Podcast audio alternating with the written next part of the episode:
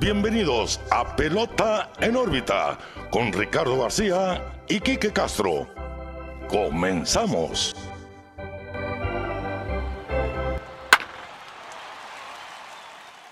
Hola, ¿qué tal amigos? Bienvenidos a un nuevo episodio de Pelota en órbita. Los saluda como siempre Ricardo García. No estoy solo, estoy excelentemente bien acompañado con mi buen amigo Quique Castro. ¿Qué onda, Quique? ¿Cómo estás? Muy bien, Ricardo. Pelota en órbita número 41. Ya casi llegamos a los 50. Sí. Eh, Muy bien, estamos aquí pues eh, con su sana distancia y con cubrebocas en esta ocasión, ¿no? Para evitar cualquier tipo de, de incidentes. Pero bueno, antes de empezar, Ricardo, pues quisiera invitar a, a- a nuestros amigos a que visiten detalsaleo.mx. Detalsaleo, pues uno de los de los patrocinadores del programa, que ahorita pues están manejando la promoción de 2 por 1 en el pago del anticipo de tu eh, tratamiento de ortodoncia. Ok. Para mayor información, pues visiten la página web de talsaleo.mx. Así que está, dense la vuelta por las redes sociales, la página web de dentalsanleo.mx para más información. Quique, pues los invitamos a, a que nos sigan en las redes sociales. Pelota en órbita está en todas partes como tal. Pelota en órbita en Facebook, Instagram, Twitter, también en YouTube donde pueden ver la vi- ya no videollamada. Ya decir- no, ya- ya ibas a decir no videollamada, es, pero ya no. Ya no es videollamada, pueden ver nuestra conversación física y también pues en las plataformas de streaming de audio Spotify, Google Podcast, Apple Podcast, donde ustedes lo prefieran, nos pueden encontrar sin problema alguno como pelota en órbita. Sin más, iniciamos con este episodio, Quique, que ya bien dices, el 41, cuatro decenas ya de episodios y uno más. Empezamos la quinta. Bueno, la tempor- el episodio pasado estábamos comentando, ¿no? De nuestros pronósticos a los ganadores, tanto del novato del año, el MVP, el Cy Young. De lo que puedo decir que estuve casi perfecto. Solamente me falló el novato del año de la Liga Nacional, que terminó siendo Sí. Devin Williams, en vez de quien yo dije, Jake Cronenworth. Sí, la verdad, pues eh, le, le estuvimos muy acertados esta vez, ¿no? No como nuestros pronósticos de playoffs. Eh, esta vez sí, le Sí. atinamos un poquito mejor a, a lo que son las premiaciones. Y la verdad, pues, no sorprende, ¿no? Quienes ganaron los galardones de, pues, novato del año, eh, MVP y Cy Young. Son nombres que hemos hablado todo el año de ellos Ujú. y que se han sobresalido, pues, en la liga. Muchos también incluso en postemporada, pero bueno, eh, muy bien, estuvo muy bien la premiación y pues vamos a empezar a platicar de los nombres, ¿no? Sí, creo yo que no hubieron tan- tantas sorpresas. Es decir, que quienes se llevaron los premios realmente estaban muy bien justificados. Sobre todo Totalmente, sí. El, el caso del novato del año de la Liga Americana, pues Kyle Lewis lo ganó de forma unánime. Unos pensarían que estaba más cerrada la pelea con Luis Robert, pero pues Luis Robert aflojó mucho después de los primeros 10 juegos. Es impresionante ver esa línea después de los primeros 10 juegos que bateaba como de 196 en los últimos 50. Sí, Mientras que Kyle Lewis estuvo constante y realmente demostró pues que él era el novato del año. Y en la Liga Nacional pues platicábamos que para nosotros el favorito era Jake Cronenworth, pero no era tampoco algo de sorprenderse el caso de Devin Williams porque No, una no. efectividad de punto 33, algo impresionante. ridículo, Sí. ridículo y yo creo que más que merecido. Ahí fue nuestro nuestra piedrita en el zapato, ¿no? Sí, el negrito sí. en el arroz, como diría. Pero en los managers del año, Kevin Cash mencionabas que, que ese error de los playoffs en la Serie Mundial es punto y aparte de lo que hizo en la temporada regular y Totalmente. o sea, más que merecido, ¿no? El premio al manager del año igual que Don Mattingly con los Marlins, yo creo que también hizo un trabajo excelente y va a ser bastante interesante, ¿no? Ver a los Marlins en los próximos años, Así es. sobre todo con algo de lo que les traemos más adelante. Quique, los premios más importantes sin duda siempre son el Cy Young, a los mejores pitchers de cada liga, y pues el jugador más valioso yo creo que es el, el premio que todo deportista sueña tener alguna vez en su carrera. Sí, sí, igual eh, el Cy Young, pues es como un equivalente, ¿no? Para decirlo de cierta manera, al MVP. Para eh, los pitchers. Para los pitchers, ¿no? Mm, igual se ha dado los casos de que pitchers que ganen el, el Cy Young y el MVP, pero ya son casos muy, muy extraordinarios, ¿no? Sí. Pero sí, la verdad, yo creo que está muy cantado el Cy Young de este año en las dos ligas. Sí. Se vieron, eh, pues, muestras de picheo que no habíamos visto en mucho tiempo, a pesar de la temporada corta, cabe recalcar, ¿no? Sí, es un muestreo de una temporada regular, pero totalmente merecido a los dos ganadores de este año. Sí, yo estoy de acuerdo contigo porque, bien dices, una temporada corta, pero no deja de ser menos impresionante la labor de todos estos jugadores. Sobre todo porque todos estaban bajo las mismas circunstancias, que es algo que decimos Sí. desde el primer día. Aquí nadie merece menos que otros. Y lo que hicieron estos lanzadores, vamos a empezar por los Cy Youngs, Kike, porque realmente vimos dos labores muy distintas. En el caso de Shane Bieber, porque fue una sorpresa. Para empezar, sí, fue unánime. Eso creo yo que no fue sorpresa, el que lo ganara de manera unánime. Sí. Pero ver de dónde llegó Shane Bieber. Cuando él llegó era el quinto en la rotación de los indios de Cleveland. Hace dos años. Realmente los indios han tenido paso de grandes jugadores, ¿no? En sus filas. Y ahora ver, pues, quién era el, el quinto mejor es ahora sin duda alguna el mejor pitcher de la organización. Es verdad que en los playoffs vimos que cómo tuvo pues, cómo se desmoronó en, el juego contra los Yankees de Nueva York, pero sin duda lo que hizo en la temporada regular fue algo impresionante, pues terminó ganando la triple corona de las grandes ligas, no solo de la Liga Americana, que ya es mucho decir, Quique. Y de hecho, pues lideró las mayores en victorias con 8, efectividad con 1.63 y en ponches con 122, que esto es un equivalente a más de 310 ponches en una temporada de 162 juegos. O sea, realmente fue la muestra de alguien que era dominante sobre la loma. Así es, Ricardo. Pues mira, los indios de Cleveland que en los últimos años han tenido el lujo de tener grandes pitchers en su rotación. La verdad, por eso dices, es una sorpresa, porque no, no es ese nombre, ¿no? Que todos decían de los eh, indios de Cleveland. Eh, ya ves que el, ganador de la Liga Nacional, pues fue un ex indio de Cleveland, ¿no? Entonces, habla del cuerpo de, técnico de, la organización que están desarrollando muy buenos pitchers en este tiempo. Sí, no, no, a mí no me cabe duda, porque, mira, si, si hacemos una retrospectiva de los jugadores que han estado en la rotación de los indios de Cleveland, pues podemos empezar por Corey Kluber. Sí. Que él ganó el premio dos veces. Y sin duda fue de los mejores en, cuando estuvo al tope de su carrera entre 2014 y 2017. Después podemos pensar en Mike Levinger, podemos pensar en Carlos Carrasco, podemos pensar en Trevor Bauer, ahora Shane Bieber. Imagínate tú esa rotación hoy en día, o sea, si han tenido las temporadas que han tenido con solamente partes de esa rotación, imagínate todos juntos. Sí. Que, bueno, eso es ya un juego mental, ¿no? Pero sin duda han sabido desarrollar picheo abridor y esta es una muestra. Los dos ganadores que se llevan el Cy Young en esta temporada vienen de esa organización, así que ya es, es mucho decir para los indios de Cleveland, Quique. Y decíamos, pues Shane Bieber en el 2018 fue un jugador que subió ya con la temporada comenzada, fue el quinto en la rotación y dio, dejó un buen sabor de boca a pesar de no ser el Shane Bieber que es ahora. Pero la siguiente temporada termina siendo seleccionado al Juego de Estrellas, gana el premio del MVP del Juego de Estrellas. Sí. Y ahí fue cuando realmente se empezó a hablar de Shane Bieber como un pitcher de, por lo menos, de la parte alta de la rotación. Sí, totalmente. Yo creo que sí, esa actuación en el Juego de Estrellas fue como un parteaguas en su carrera, ¿no? Siento que desde a partir de ese momento todo ha sido cuesta arriba. Y la verdad, pues, eh, en el sentido de que ha estado mejorando cada vez más y más, ¿no? Sí. Y la verdad, pues, eh, muy merecido. Bieber fue intratable toda la temporada. Y bueno, como dices, el playoff fue otra historia, pero el playoff es punto y aparte. Así como decíamos con Kevin Cash, el playoff se, cuenta aparte. Ya tendrá su oportunidad. Ya tendrá su oportunidad, totalmente. Y, y es que Kike, este año no hubo Juego de Estrellas, sin duda hubiera sido el abridor del Juego de Estrellas por la Liga Americana si hubiera habido. Y vimos realmente una actuación pues sin precedentes. Yo creo que cada salida que íbamos viendo se iba hablando.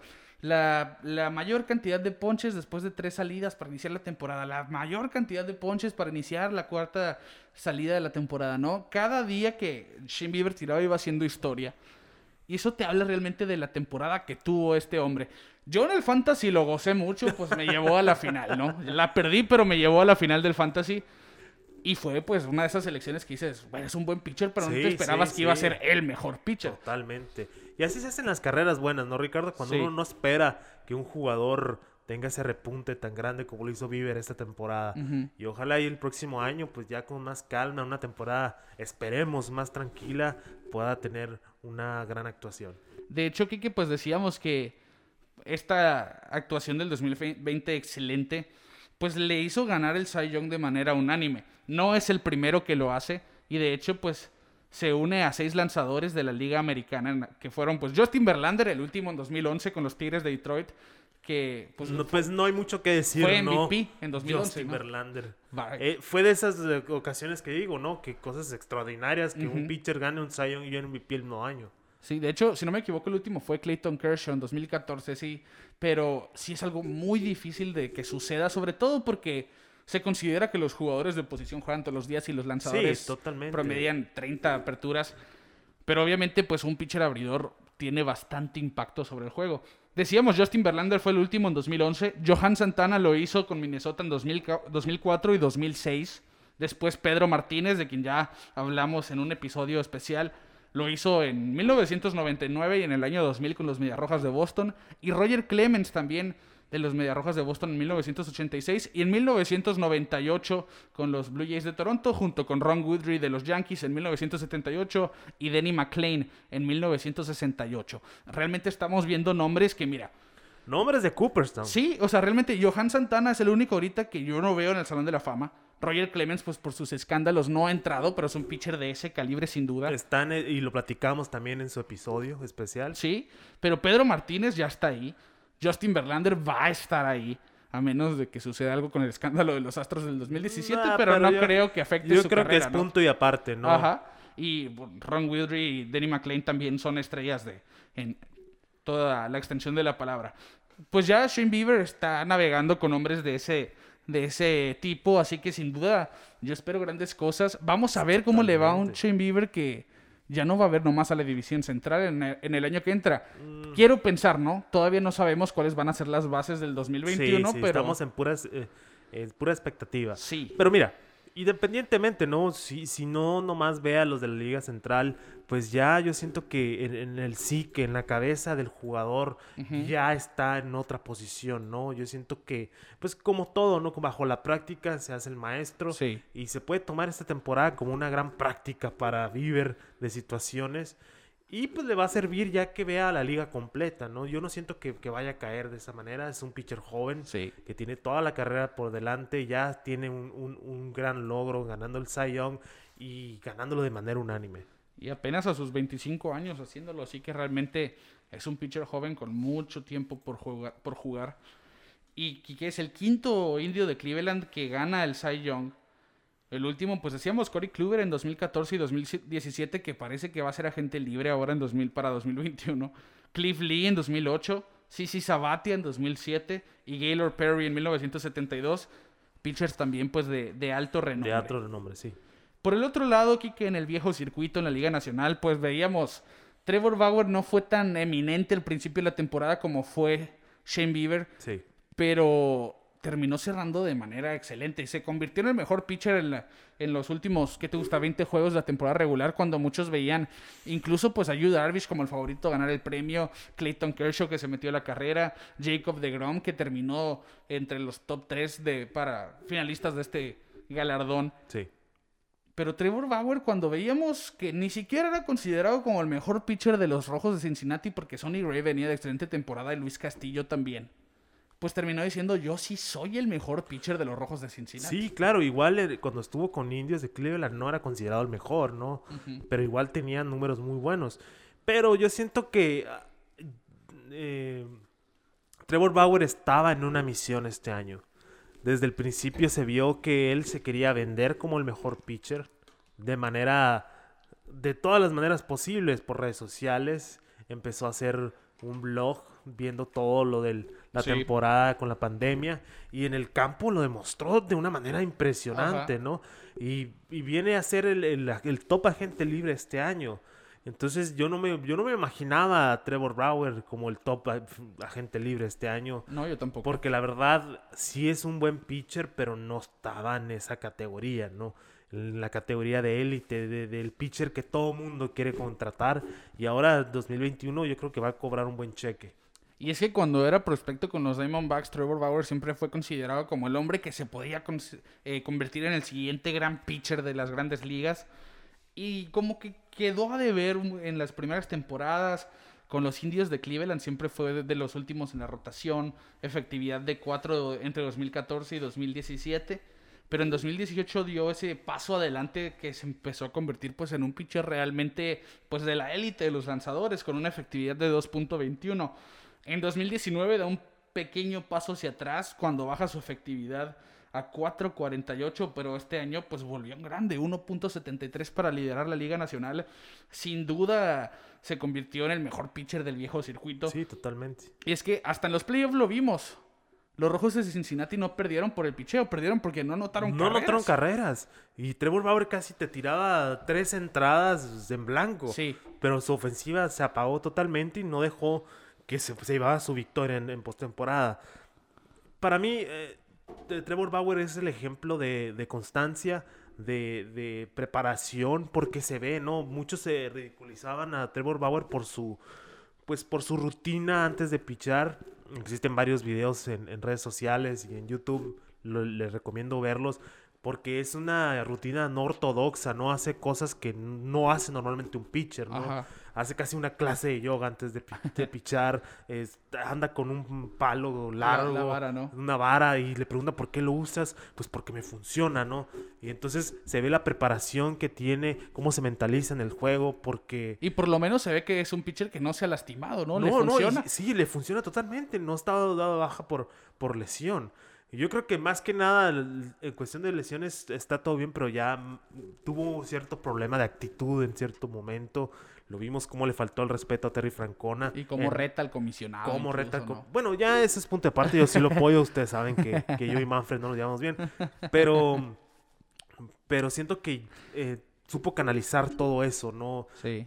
Porque sí, luego, luego se vio cuando tiró la pelota Ajá. en Kansas City a Terry Francona, cómo luego, luego se le cambió la cara en arrepentimiento. Y, decir, y se piensa que ese fue el gatillo para decir te vas de este equipo, ¿no? Sí, no, y fue totalmente. Los indios de Cleveland, ya lo platicamos con el caso de Clevinger, que no se vienen con cosas y si no estás siguiendo las órdenes, pues vas para afuera, ¿no? Sí. Y fue el mismo caso con Trevor, Pau- con Trevor Bauer.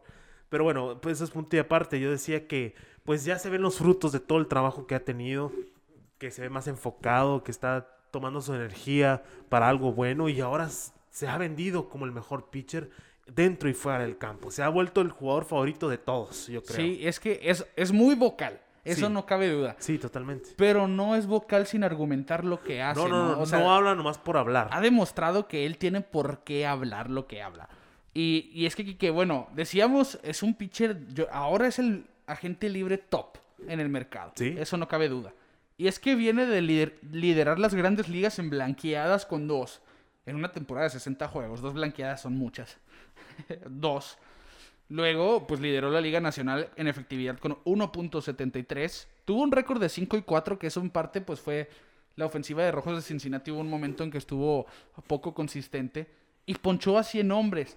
Y como si fuera poco se convirtió... Esto es algo que a mí me llamó mucho la atención.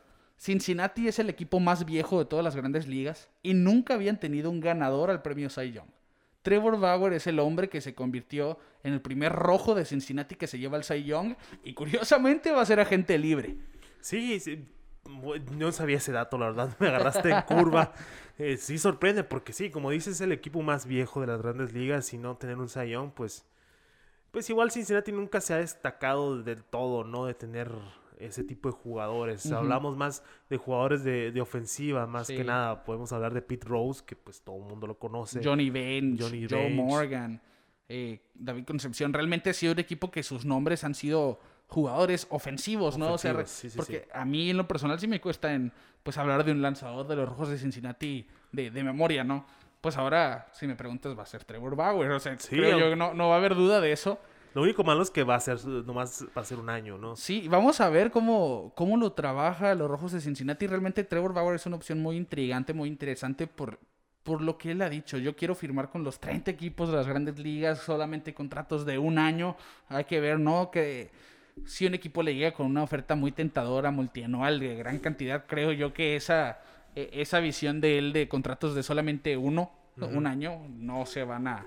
A como yo a veo, eh, Trevor Bauer no se va a ir con un equipo grande, eh, llámese Yankees de Nueva York, o, o un equipo un equipo que ya tenga todo para ganar. Yo siento que quiere ser esa pieza para levantar un equipo. El engrane que les El falta. ¿no? engrana que les falta totalmente. Imagínate, podría irse a, a San Diego, podría quedarse en el mismo Cincinnati, que el año pasado estuvo muy agresivo en la temporada muerta con adquisiciones. Vamos a ver qué pasa, porque sí está muy interesante, porque cabe en todos lados, Ricardo. Todos los equipos pueden necesitarlo. Ese es el caso que, que más me sorprende a mí en lo personal, que se ha sabido vender de una manera Sí. impresionante. Lo veíamos tirar y hacer un gesto al tirar y el mismo día te sacaba una camiseta con ese gesto. O sea, se ha vuelto su propia, su propia marca, ¿no? Sí, Y muchos jugadores aspiran a eso. Y está, está dándole a entender a los jugadores que se puede hacer esto en el béisbol. Sí, está siendo rentable dentro y fuera del campo, sin duda. Es, él es su propio marketing, de eso no nos queda ninguna duda. Sigan a, a su plataforma Momentum, realmente tiene contenido muy interesante. Sí. Estás viendo pues a los peloteros fuera del terreno de juego, pues puedes llegar a conocer No, la y- esencia, ¿no? De Y ellos. la verdad hace un buen trabajo en autoanalizar sus, Sí. sus picheos, autoanalizar sus, sus, eh, sus at-bats con, con- contra Los rivales, X ¿no? o Y jugador. Dice, ah, este día voy a ver cómo le tiré a Rafael Devers, por ejemplo. Y te va hablando de la secuencia, te va hablando, oh no, es que este picheo se lo tiré porque pues eh, yo veo que tiene tendencia a tirarle. Y así, pues te da como un, un insight, ¿no? A- algo que uno no ve, que, que el jugador, que el espectador casual no le pone tanta atención. Y pues toda la gente que quisiera aprender un poquito más del béisbol, es muy recomendable ver sus videos. Y, y realmente también te habla de la noción que tiene Trevor Bauer de las cosas que está haciendo. Totalmente. Eso te habla de por qué es que ganó un premio Exacto, Cy Young. de la- toda la preparación que tiene por detrás. Hablábamos Kike, que Shane Bieber y Trevor Bauer, pues en algún momento de sus carreras fueron compañeros de equipo. Y de hecho, pues en la ceremonia anterior a la entrega del premio del Cy Young, eh, Shane Bieber comentó que Trevor Bauer le mandó un mensaje al inicio de la temporada. Estamos hablando de marzo, antes de que se suspendiera. Y que le decía que los dos tenían las mismas bases para convertirse en Cy Youngs esta temporada. Los dos estaban en la misma situación, pero en ligas Sí. diferentes. Tenían las mismas oportunidades. Y Bieber le dijo, ¿por qué no nos vamos de 2-2? Y pues terminan diciendo, no, ahora cuando les entregan el premio, misión cumplida, nos fuimos Claro, de 2-2. y estuvieron juntos, ¿no? El momento de que les entregaron el premio, eh, estaban juntos, y como que hicieron una reunión. Con varias personas, porque son grandes amigos, al parecer. Entonces, pues ya sabes, ¿no? Que, que, que el- los pitchers también saben, ¿no? Cuándo traen y cuándo no, y, y este era su año y lo supieron aprovechar. Sí, yo estoy de acuerdo. Pues vimos entonces Shane Bieber ganando el Cy de la Liga Americana. No creo que sea su último. Trevor Bauer ganando su Cy en la Liga Nacional. Hay que ver con quién va a ganar el siguiente, con Vamos quién a va ver. a competir por el siguiente. Va a porque estar esa- bueno. sin duda todo, cuando se habla de Trevor Bauer, y sobre todo porque él ha sabido levantar la grada también con las fotos y tweets, sobre todo, pues es muy interesante con quién va a jugar, qué gorra va a portar en 2021. Quique, el premio más importante sin duda es el MVP. Decíamos nosotros, José Abreu, en mi parecer, en la Liga Americana era el MVP, así fue. Y Fue el Freddy- de los dos, ¿no? El- los sí, dos en la Liga Americana sí, ajá. Y yo tenía Freddy Freeman en la Nacional, tú tenías a Mookie Betts, que quedó en segundo lugar al voto.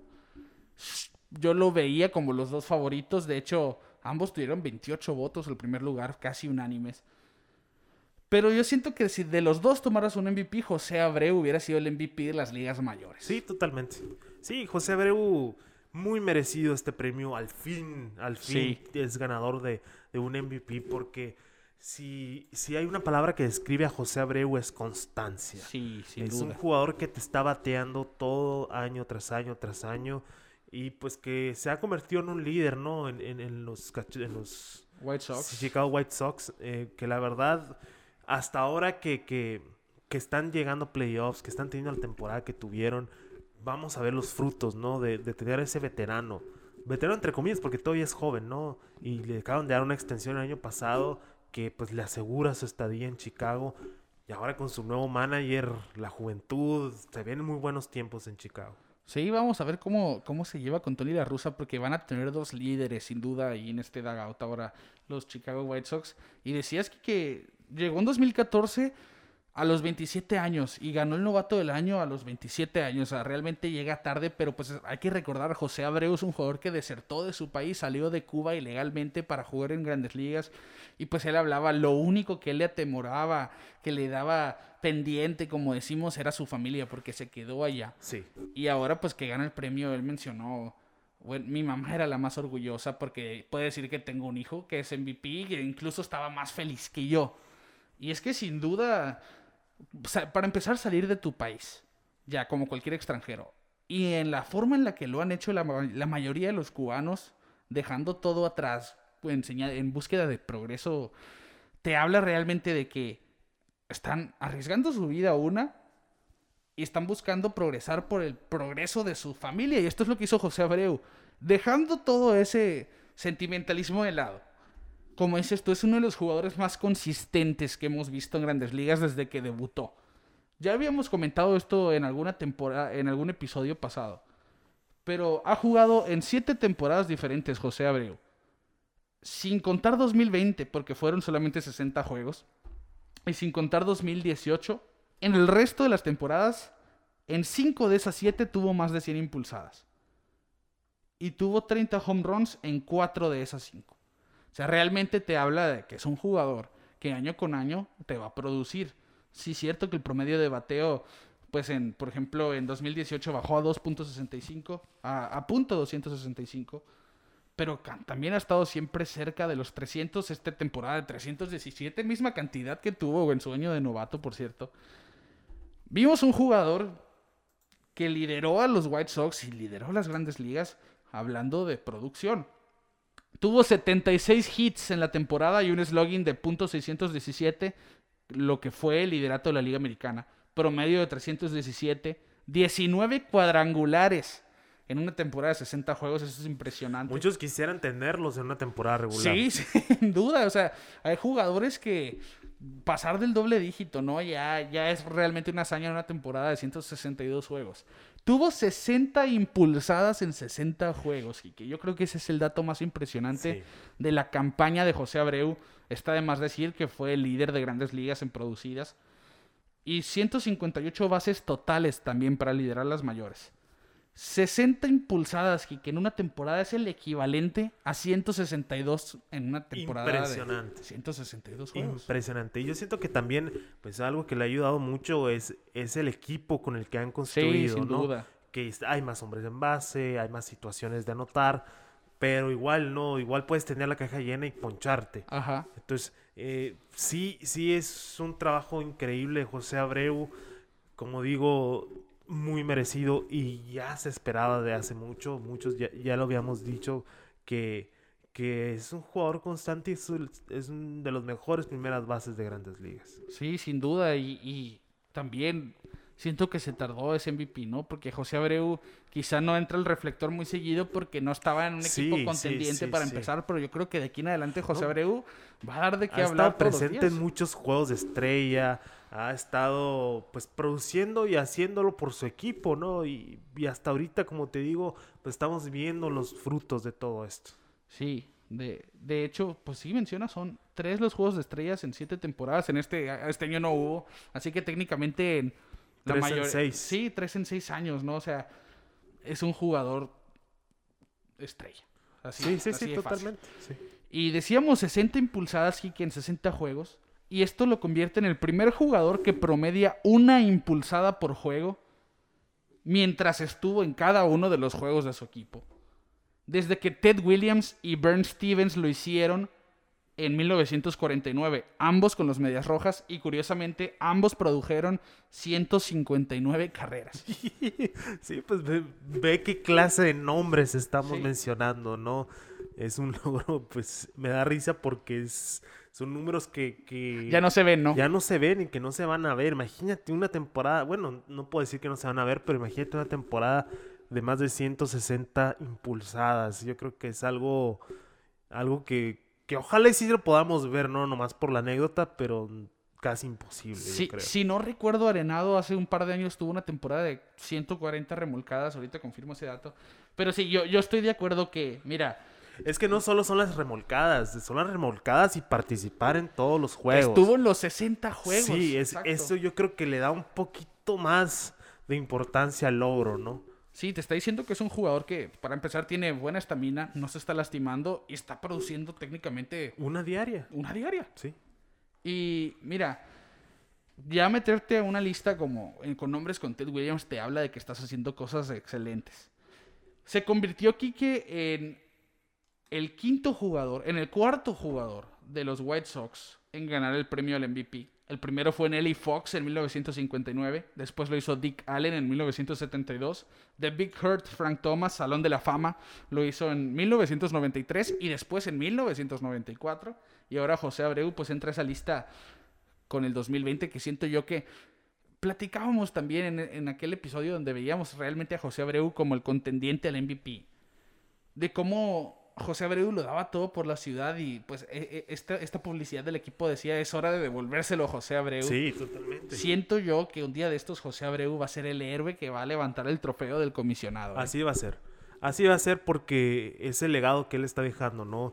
Y lo vimos con la extensión que le dieron hace poco, que está comprometido, ¿no? De, de, de llevar ese campeonato que están esperando tanto los, los Chicago White Sox, Sí. que están trabajando mucho para que se logre. Y pues lo vamos a ver, lo vamos a ver, así como vimos a Kershaw al fin levantar ese trofeo, yo siento que no, no muy lejano, ¿no? Vamos a ver a, a José Abreu levantar su trofeo también. Sí, sin duda es un jugador que sobre el terreno de juego lo da todo. Lo vimos en los playoffs, colaboró de manera impresionante también en, en esta postemporada. Y solamente para cerrar el dato de las impulsadas, pues decíamos, son una, produ- eh, una producida por juego eh, técnicamente. Y pues decía yo de Nolan Arenado, ¿no? Ahí tenía el vago recuerdo de que no fueron 140 impulsadas, pero tuvo 133 en 2016. Que igual Sí, es ¿no? un número en una temporada de 160 y sea, 162 juegos, y realmente son muchas carreras. Sí, sí, sí. No es una por juego, pero es que ya hoy en día el que jue- ya nadie es como Cal Ripken Jr. No, no, no, no. Ahora con todos lo- los numeritos, la sabermetría y todo eso, pues cuidan más a los jugadores, cuidan más los matchups. eh, no, no vas a ver los jugadores todos los días. Y yo siento que ahora los managers son más amigables con el jugador, ¿no? Que te dicen, oye, te vas a sentar hoy nomás porque lo necesitas. Y pues la verdad, eh, no, se- no, se, no se critica mucho porque da resultados. La verdad, quieras o no, eh, da resultados. Lo hemos visto en muchos equipos dominantes, que ese es el, ese es el formato como llevan. Sí. Entonces, pues son logros que no vamos a poder ver tan seguido. No, no, no me queda duda. De hecho, ahora que dices eso del tiempo de juego, ¿no? Por que los matchups, que por, por lo que tú quieras, por cuidar la salud, darles más descansos. Me acordé de Salvador Pérez en el 2014. Porque es receptor. Normalmente los vemos más tiempo en la banca porque es Sí. una posición desgastante. Muy difícil. Pues Salvador Pérez en 2014 recibió 150 juegos. Lo que te juega un jugador de cualquier otra posición, pues él lo hizo como receptor. Estamos hablando de que nomás descansó en 12 de esos juegos y recibió cada uno de los juegos de postemporada de, esa, de esos playoffs que terminaron perdiendo la Serie Mundial contra San Francisco. Y es que así de bueno Salvador Pérez también. No, ¿eh? sí, Salvador Pérez, un nombre que todavía pesa a pesar de pues que ha batallado con lesión los últimos años, pero siento que ese jugador necesita salir de Kansas City y, y llegar a un equipo para darle ese impulso también. Pero bueno, esa es otra Sí, plática. solo me acordé de ese dato, lo, tenía la necesidad de mencionarlo porque yo creo que es uno de los mejores catchers que, que hemos visto Sí, muy en los últimos años. infravalorado. ¿eh? Sí, un jugador infravalorado, ese, ese es el término. Decíamos, pues José Abreu se llevó la Liga Americana, no, no cabía duda de que le iba- a ser MVP. José Ramírez terminó segundo en la votación y tercero quedó... ¿Quién quedó tercero? DJ LeMahieu quedó tercero, es verdad. Ok. Sí, que terminó siendo el champion bat de la Liga Americana, por cierto. Ya no se me va a olvidar. Y en la Liga Nacional, Freddy Freeman se llevó el premio al jugador más valioso. Lideró las mayores en anotadas con 51, l- en dobles con 23 y en extrabases con 37, Quique. Sí, de hecho, eh, por eso el día de hoy traigo el jersey y la gorra de, de los Bravos de Atlanta, pues honorando a tu jugador favorito, ¿no? Freddie Freeman, porque sí, eh, quiero mencionar aquí a la gente que nos está escuchando que Ricardo es, es un gran fanático de Freddie Freeman y lleva bastante tiempo diciendo que merecía ganar el MVP. Ya lo discutimos el episodio anterior, que para mí, pues Anthony Rizzo es un poquito mejor, pero bueno. Ese es Eh, otro ese es cantar. otro tema, pero igual, eh, Freddie Freeman que, pues, cuando se va Chipper Jones de Bravos de Atlanta, siento que le deja la batuta a Freddie Freeman, Sí, no hay duda. Totalmente, porque cuando sube Freeman se va, se va Chipper Jones y ha sido el líder de ese equipo muchos, muchos, muchos años. eh, y lo hemos visto, pues también, ¿no? Tener esa consistencia en el campo. Se, hablaba, se habló un tiempo que lo podían cambiar a la tercera base, que lo podían cambiar de equipo, pero no. se ha quedado en los Bravos de Atlanta. Y ahí se va a quedar. Y ahí se va a quedar, no siento que, que se deshagan de él, porque es una franquicia que, pues, tiene, tiene esos jugadores. Lo vimos con Chipper Jones, ¿no? ¿Cuánto tiempo estuvo en el equipo? Pues toda su carrera, ¿no? Todo, el- todo, toda esa gloria que han tenido y los Bravos, pues que se ha convertido de vuelta en un contendiente sí o sí de postemporada, ¿no? Después de unos años un poquito turbulentos. Y Freddie Freeman, pues yo creo que eh, da ese paso, ¿no? Para que ya, ya se, se, se nombre como ese tipo de jugadores que imponen, ¿no? Ya lo hacía, ya, Sí. ya era imponente en el campo de juego, pero ahora pues ya es el MVP, ya está en la plática de la élite y pues muy merecido igual que José Abreu. Muy, muy, muy, eh, cabe recalcar pues el dato para plantear suegro que los dos ganadores son primera base, Ricardo. Sí, de hecho, me gustó eso que dices. Es el dato para pantallar al suegro de este episodio. Porque no pensaría, Quique, que el primera base ha ganado el MVP casi todos los años porque es una posición que desde que existe el béisbol ha tenido un hombre que produce mucho, que Sí, batea sí, sí. mucho. Yo creo es que... sinónimo, ¿no? Sí, o sea, el, el típico cuarto bate y primera base, ¿no? Sí, sí, sí. Pues de hecho es apenas que la cuarta ocasión en la historia de las mayores que los dos MVPs de las grandes ligas son primeras bases. En 1979 sucedió por primera vez con Keith Hernández y Willie Stargell, que por cierto lo hicieron ambos en la Liga Nacional, quedaron empatados como MVP de la Liga Nacional. Ok. Y Don Baylor lo ganó en la Liga Americana, pero él era jardinero. Ha jugado primera base, pero esa temporada fue jardinero Don Baylor. En 1994, pues mencionábamos a Frank Thomas y Jeff Bagwell de los Astros de Houston. En 2006 lo hicieron eh, Justin Morneau y Ryan Howard. Y ahora en 2020, José Abreu y Freddy Freeman. Te habla, pues mira, que las primeras bases están dominando el mundo ahora. Y, y- y siento yo que hemos visto en los últimos años como una baja ofensiva, ¿no? Ya no existe Sí. el béisbol moderno ya no existe eso del primera base grande, fuerte, ya cualquiera que, que juegue bien la posición va a estar ahí. Sí, no, y aparte, eh, estos dos jugadores, hablando de Abreu y Freeman, no solo es la ofensiva, Ricardo, la verdad, Sí. son guantes de oro los dos, y, y por eso son los MVP, ¿no? O sea, no solo es la ofensiva, es la defensiva, y como dices, eh, la primera base se ha vuelto una posición que, que ya no es el típico primera base, Ajá. pero también lo vemos en todas las posiciones, ¿no? Antes se decía que el segunda base pues tenía que ser un poco más alto, lo vimos Dustin Pedroya, José José Altuve, que son chaparritos Sí, sí. y abarcan todo el campo. Eh, los jardineros casi siempre se decían que tenían que ser altos y vemos a Mookie Betts que la verdad no es de alta estatura. Entonces, pues se rompen los paradigmas, pero yo siento que Freeman y, y Abreu pues son esos primeras bases, ¿no? Grandes, un poco corpulentos y de Sí. poder. Entonces, eh, la posición sigue viva y pues los MVP son de ese, de ese estereotipo, ¿no? Sí, están en ese grupo, ¿no? De el estereotipo, el primera base que, que macanea. Sí, como totalmente, como se dice en la calle. De hecho, Kike pues se une al- en los miembros que han ganado el premio MVP para los Bravos de Atlanta. Chipper Jones lo hizo en 1999. Terry Pendleton en 1991. Dale Murphy en 1983 y 1982. Un jugador que a mí me impresiona que nomás tiene un MVP es Hank Aaron. Solamente lo ganó en 1957. El, pues, antes de Barry Bonds, No, el pues, rey del El cuadrangular. rey de cuadrangular real, dirían muchos, Sí, sí. porque mm, hay gente que no, que no, no valida a Barry Bonds, pero bueno, eso lo platicaremos en otro episodio. Pues solamente tiene un MVP Hank Aaron y Bob Elliott, que fue el primer Bravo de Atlanta en ganarlo en 1947.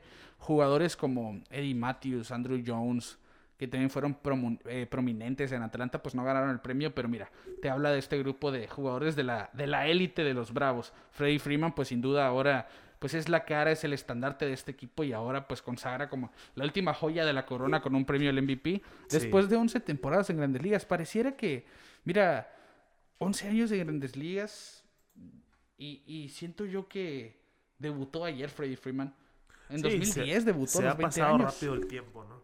Sí, apenas tiene 30 años, está por cumplir 31, pero así que técnicamente Podríamos apenas tener otros 10, ¿no? Sí, técnicamente se vamos a la mitad de la carrera de Freddie Freeman. Sí. Vamos a ver qué le depara el futuro al canadiense americano de los Bravos de Atlanta. Quique sin duda, mira, esta temporada nos ha dado muchas sorpresas y parece que esto no va a parar porque pues yo creo que al principio de la temporada no, yo no veía por lo menos a José Abreu llevándose el MVP, mucho menos a Shane Bieber llevándose el Cy Young. Sí. Los novatos del año, pues yo siempre pensé que Luis Robert iba a ser el novato del año en la Liga Americana y Gavin Lux en la Liga Nacional, que y ni siquiera entró al cuadro de favoritos a novato del año, no, no, no tuvo tanto juego para empezar. Pero esta tendencia de sorprendernos sigue en el 2020, porque a pesar de que la temporada ya terminó, hay equipos que el trabajo sigue. El Eso es- trabajo sigue. Eso es evidente. Tenemos que pensar a futuro. Y un equipo que hizo las cosas muy bien en 2020 fueron los Marlins de Miami. Y Derek Jeter como ejecutivo del equipo dice, yo voy a seguir haciendo esto. ¿Y por qué es que decimos esto? Los Marlins de Miami se convirtieron en el primer equipo bajo el mandato de un manager general que no sea hombre. En el primer equipo de cualquier deporte, Es yo creo que es el dato más importante. Sí, El primer equipo con un eh, manager general manager mujer. general mujer. Sí. Y mira, o sea, ni en la MLB, ni en la NFL, ni en la NBA, ni en la NHL, que son los cuatro principales de eh, los cuatro principales deportes varoniles profesionales de Estados Unidos, no existían los managers generales mujeres. Bueno, pues ahora los Marlins rompen ese esquema, ese techo de cristal y le dan paso a quien ahora es la nueva manager general de los Miami Marlins, Kim Eng. Que yo creo que es un movimiento que a todos nos, pues dices, wow, realmente estamos en una nueva época. Sí, se aplaude porque es algo que tiene que suceder sí o sí, Ricardo. Sí, Hay el, el béisbol y todos los deportes, yo digo que son universales y no importa tu, tu, tu género para decir, oye, ¿trabajas aquí sí o no?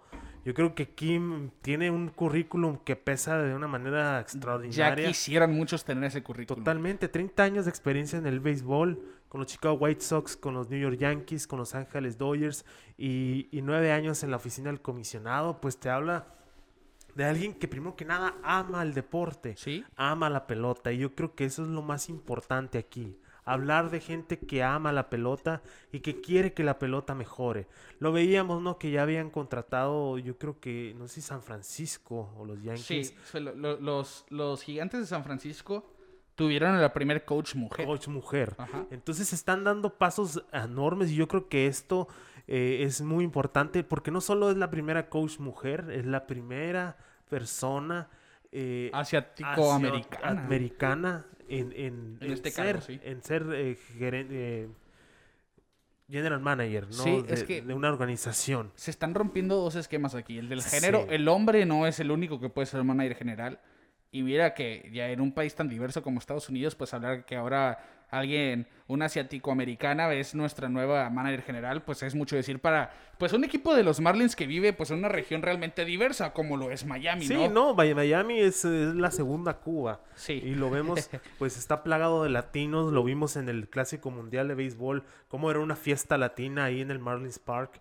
Y pues ahora vienen eh, con una nueva era de, de- de innovación. Yo creo que Derek Jeter nos ha sorprendido a más de uno con todos los Sí. movimientos que ha hecho. Obviamente puedes tomar en cuenta, Kim estuvo con los New York Yankees el del 98 al 2000. Claro que hay una relación con Derek Jeter y, y él sabe el tipo de persona que es. Así es. Y pues ella trabajó eh, eh, como asistente del general manager con los Yankees, tiene tres anillos, tiene experiencia y pues va a traerle una nueva era a los Marlins que pues la característica número uno es tener ese tipo de problemas en la gerencia, ¿no? Sí. Y pues se viene... La verdad es muy emocionante, lo estoy diciendo como se me viene porque se me hace algo muy interesante y muy emocionante ver esos aires nuevos en la pelota, ¿no? Y, y, y no es mentira, ¿eh? Porque yo me acuerdo cuando salió la noticia aquí que luego, luego me... Oye, mira. Sí, sí, Y, es, que, es que realmente es una novedad. Es lo veas novedad. por donde lo veas, es una novedad. El béisbol es un deporte donde pues el hombre predomina, eso no queda, Sí, sí, sí. no queda ninguna duda. Pues ahora ver a pues a alguien como Kim Eng, que tiene un historial pues envidiable por muchos. Y que después de 30 años fue un ascenso muy lento, porque realmente lo que se, se habla de esta aceptación de los medios y de la misma gente que se mueve en los círculos de, la, de los equipos de grandes ligas, de que ellos no podían creer que, que Kim Eng no estaba al cargo Sí. de un equipo. Sí, ah, se hablaba que, que empleados de los Yankees en aquellos tiempos decían, oye, ella es para que ya sea un, un- un- un general manager, Sí. que ya esté al mando del de un equipo. Y pues ahora la, la verdad se aplaude, se tardaron, hay que decirlo, Pero se tardaron, pero ya sucedió, ya se rompió este, este paradigma, ya se rompió este, es- esta barrera, ¿no? Que existe, quieras o no, sigue existiendo. Sí. Pero este tipo de cosas hace que tengamos fe en una, en una sociedad pues más incluyente en general, ¿no?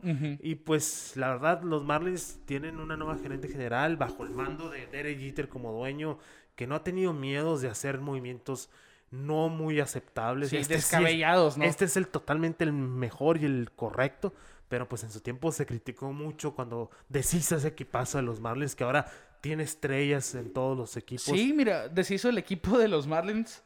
Pero mira, uno de los equipos que a nosotros nos generaron más emoción en este 2020 fueron precisamente los Lo- Marlins exactamente, de a eso, iba, a, eso, a eso iba. Ya se están viendo los frutos Sí. de esos cambios tan descabellados que decías cómo se van a deshacer de Christian Yelich, cómo se deshacen de Giancarlo Stanton después de ese contrato, y JT de Realmuto, eh, Marcelo Zuna, por decir pues los nombres más Sí, sí, sí. importantes de ese equipo, que ahora pues uno ya es MVP con Yelich. Otro, o- otros dos ya son eh, grandes eh, All-Stars, agentes ¿no? libres Sí. este año. Pues Stanton sí se ha ido de bajada un poco, pero igual se mantiene como, como un bateador de élite. Pero amarró un futuro No, no, un sí, poco sí, sí. cierto y, ya lo está- estamos viendo, ¿no? Y está en uno de los equipos más importantes, bueno, el equipo más importante de toda la liga, los Yankees de Nueva York.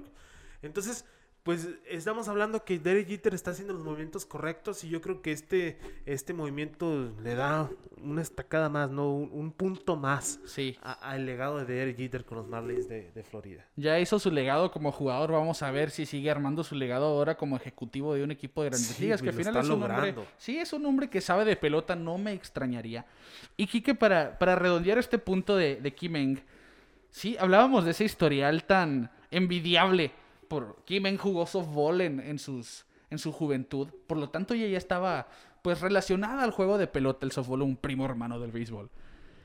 Y pues entró a la organización de los White Sox en, en 1990 como una interna, como una practicante técnicamente, aprendió lo que pudo en ese equipo. Después fue analista de proyectos especiales y terminó siendo asistente del director de operaciones beisbolísticas. En 1996 se va de los White Sox y llega a los Yankees de Nueva York, decías Kike, en 1998, que es curiosamente cuando empezó la era de Brian Cashman. Y esa gran dinastía de los Yankees. Sí, y es que mira, ella fue la asistente del manager general, ella fue la asistente de Brian Cashman, así que si aprendió algo, aprendió algo, Uno creo de los yo. mejores. Sí, que realmente pues viene de un equipo con bastantes anillos, ella ganó tres anillos con la organización. Y después se va a los Dodgers de Los Ángeles, que es donde compitió de hecho ella por el puesto de, de manager general. Terminó siendo vicepresidenta del equipo y asistente al manager general. Y decía así que nueve años en la oficina del comisionado, que pues fue vicepresidente de operaciones de béisbol. Estamos viendo una persona con un currículum ex- Envidiable. sí, envidiable, excelente, tiene todos los requisitos para estar a cargo de un equipo. Y qué mejor de un equipo en este proceso como los Marlins de Miami. Va a demostrar realmente sí, de sí. qué está hecha. Al fin se va a romper esa eterna reconstrucción de los Marlins, yo Sí, pienso, ¿no? yo pienso lo mismo, ¿eh? Los Marlins van a terminar esa etapa ya de reconstrucción. Desde el 2003. Que, sí, Así que la última vez que ganaron la Serie Mundial. Sí, así que se vienen tiempos muy interesantes para los Miami Marlins, se vienen tiempos muy interesantes para el béisbol en general.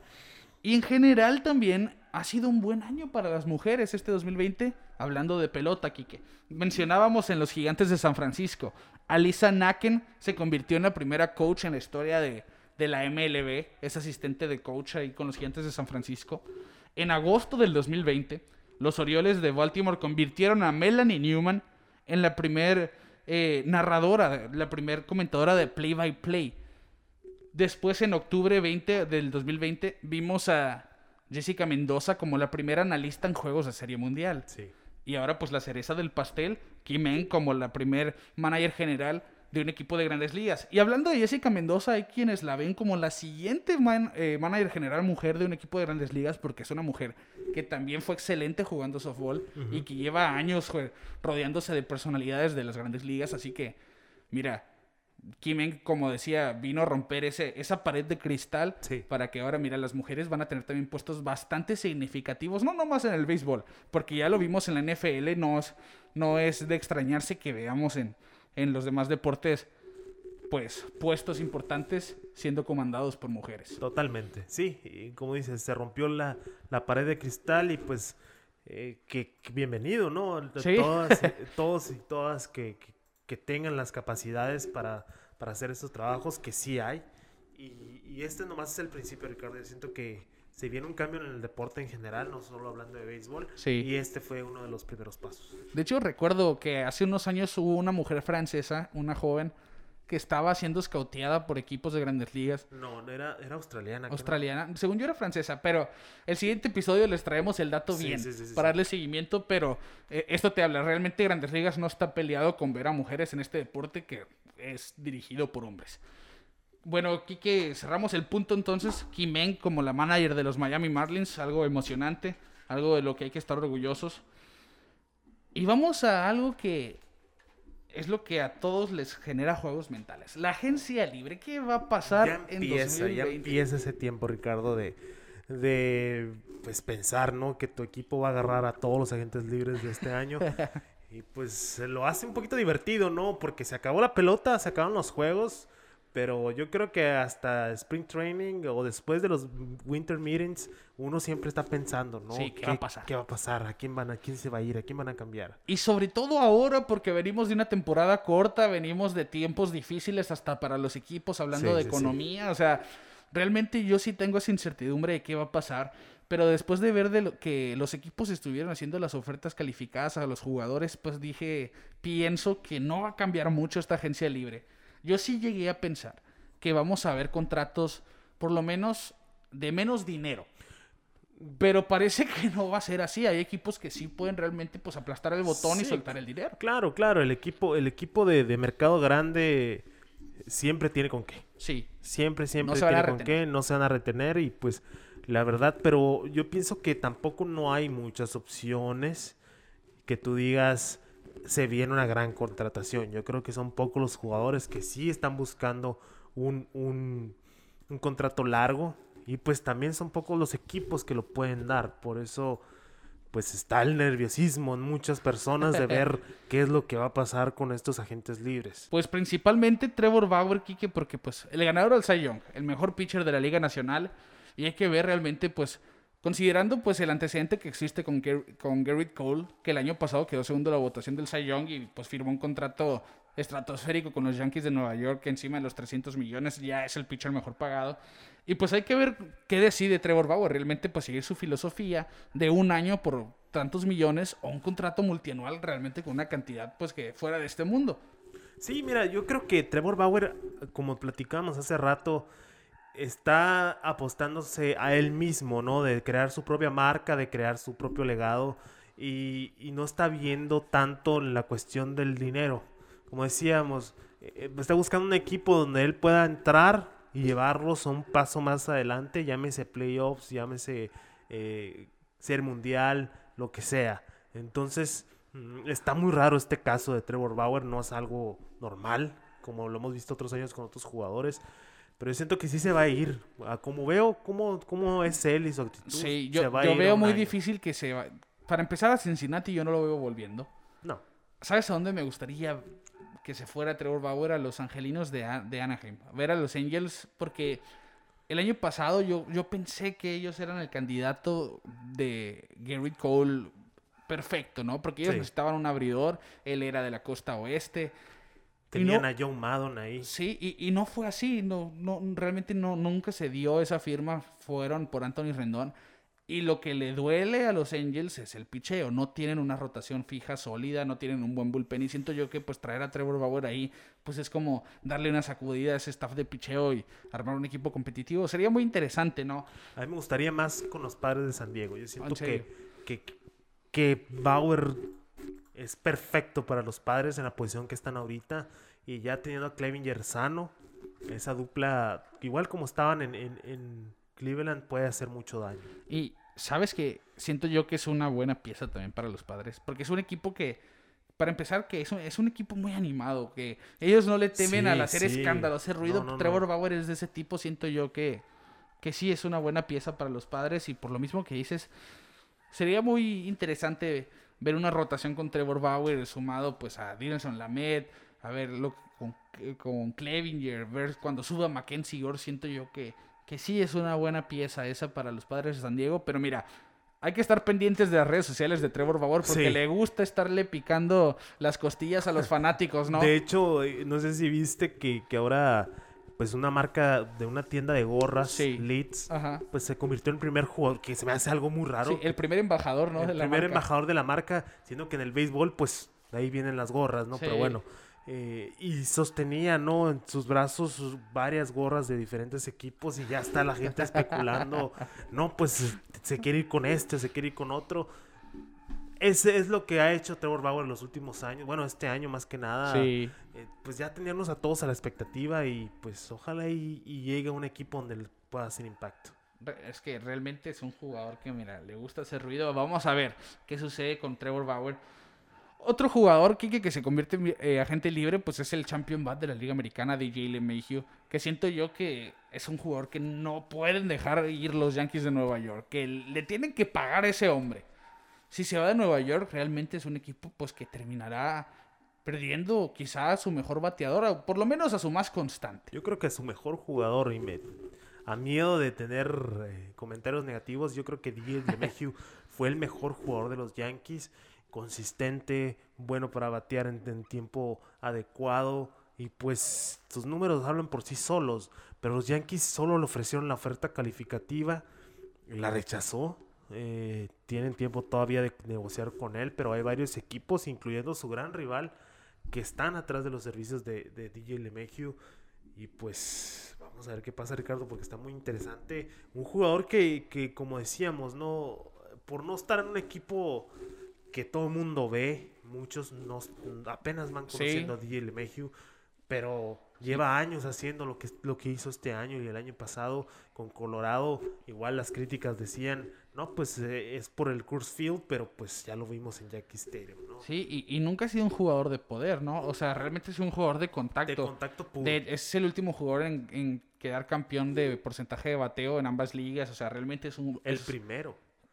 se- no, es el primero. es el bueno, primer de- jugador. no recuerdo, pero probablemente sí.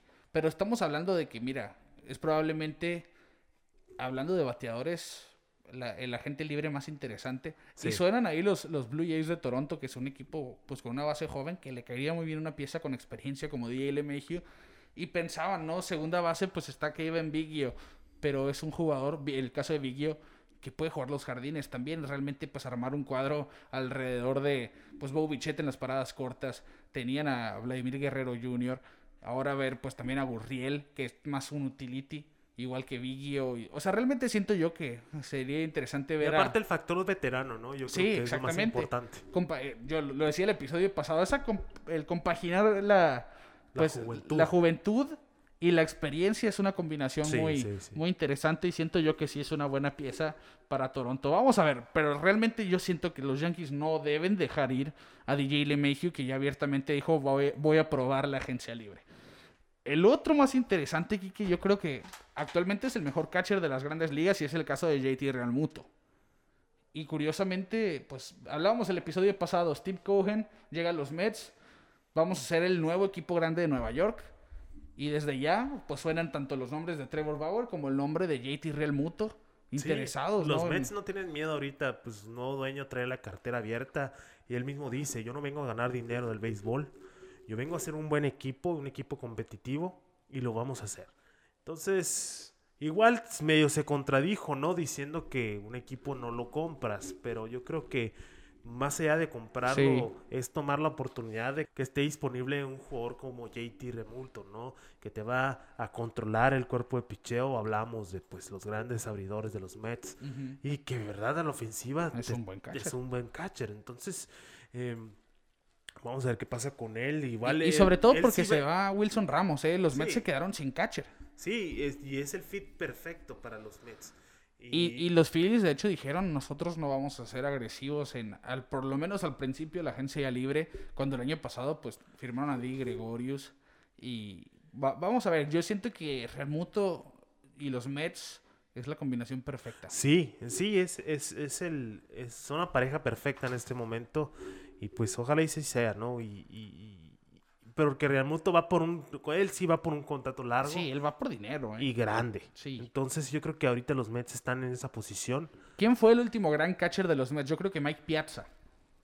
Yo creo que sí, ¿no? Sí, yo, yo pienso que No Mike se me viene nada más a la mente. O sea, Wilson. Ramos es un buen catcher, pero no de ese calibre. No, no, es que eh, yo tampoco. Pues Mike Piazza es, Salón de la fama y es punto. ¿no? el pa- es el catcher, ¿no? Yo creo que muchos crecimos viéndolo jugar y, y, pues tiene unos zapatos muy grandes que llenar JT Remultas y llega a los Mets. Sería una opción muy interesante. También pues se hablaba, ¿no? De la incertidumbre que existe en los Yankees de Nueva York porque Gary Sánchez ha dejado de ver. Kylie Gashioka pues tuvo sus, sus momentos donde brilló ahora que se convirtió en el catcher eh, personal de Garrett Cole, pero realmente los Yankees como catchers tienen un, un asunto muy importante que resolver. A ver si Gary Sánchez puede dar el paso adelante, ya quitarse esa reputación de un mal catcher defensivo. Ahora también tuvo sus problemas ofensivos. JT Real Muto, pues suenan los dos equipos neoyorquinos, pero lo Sí. dejamos en que los Mets sin duda es ese equipo el contendiente principal. Y pienso yo que los otros dos eh, agentes libres más interesantes, pues son jardineros, entre comillas. George Springer, él sí es jardinero. Sí. Y esa es una opción muy interesante, porque también suena en el radar de los Mets. Suena en el radar de los Medias Rojas y suena en el radar de los Gigantes de San Francisco y obviamente de los Astros de Houston que no piensan desarmar su base. Sí, no, es que Springer, eh, yo siento que ha sido un jugador que la ha librado de toda la crítica Sí. del escándalo del 2017, que sí es un jugador que, que era la cara, ¿no? De los, de los Astros de Houston. No sé si recuerdas esa portada del Sports Illustrated que decía, ¿no? 2017 los, los Los Astros campeones, Astros ¿no? campeones, que fue muchos años, Años antes. antes. Y se cumplió, ya sabemos por qué se cumplió, lamentablemente. Pero, Pero no le quita el talento a Springer, ¿no? Sí, no, Springer yo siento que, que es el, ese jugador que ha sacado la cabeza del agua de ese grupo y decir, hey, hey, no todos somos tramposos, no todos necesitamos la trampa para ser buen jugador. Y lo vimos en esta postemporada, que los, eh, los Astros estuvieron a nada de volver a llegar a la, a la Serie Mundial. Y Springer era, era el jugador que estaba sacando la casta junto Sí. con Correa, obviamente. Entonces, yo siento que, que caería muy bien. o- volvemos a hablar de los Mets porque es un, es un equipo que necesita todo. Y, y es que ellos están diciendo, están abiertos a probar el Sí, sí, sí, totalmente. Los Rojas, pues, dependiendo de la situación de Jackie Bradley Jr., si regresa o no, podrían explorar a Josh Springer. Yo siento que, que no sería muy necesario. La opción de Bradley Jr. eh, es mejor en el sentido económico. Y, pero bueno, es un jugador muy completo y a mí, la verdad, es uno de los mejores eh, fielders de la liga. Sí, para mí también.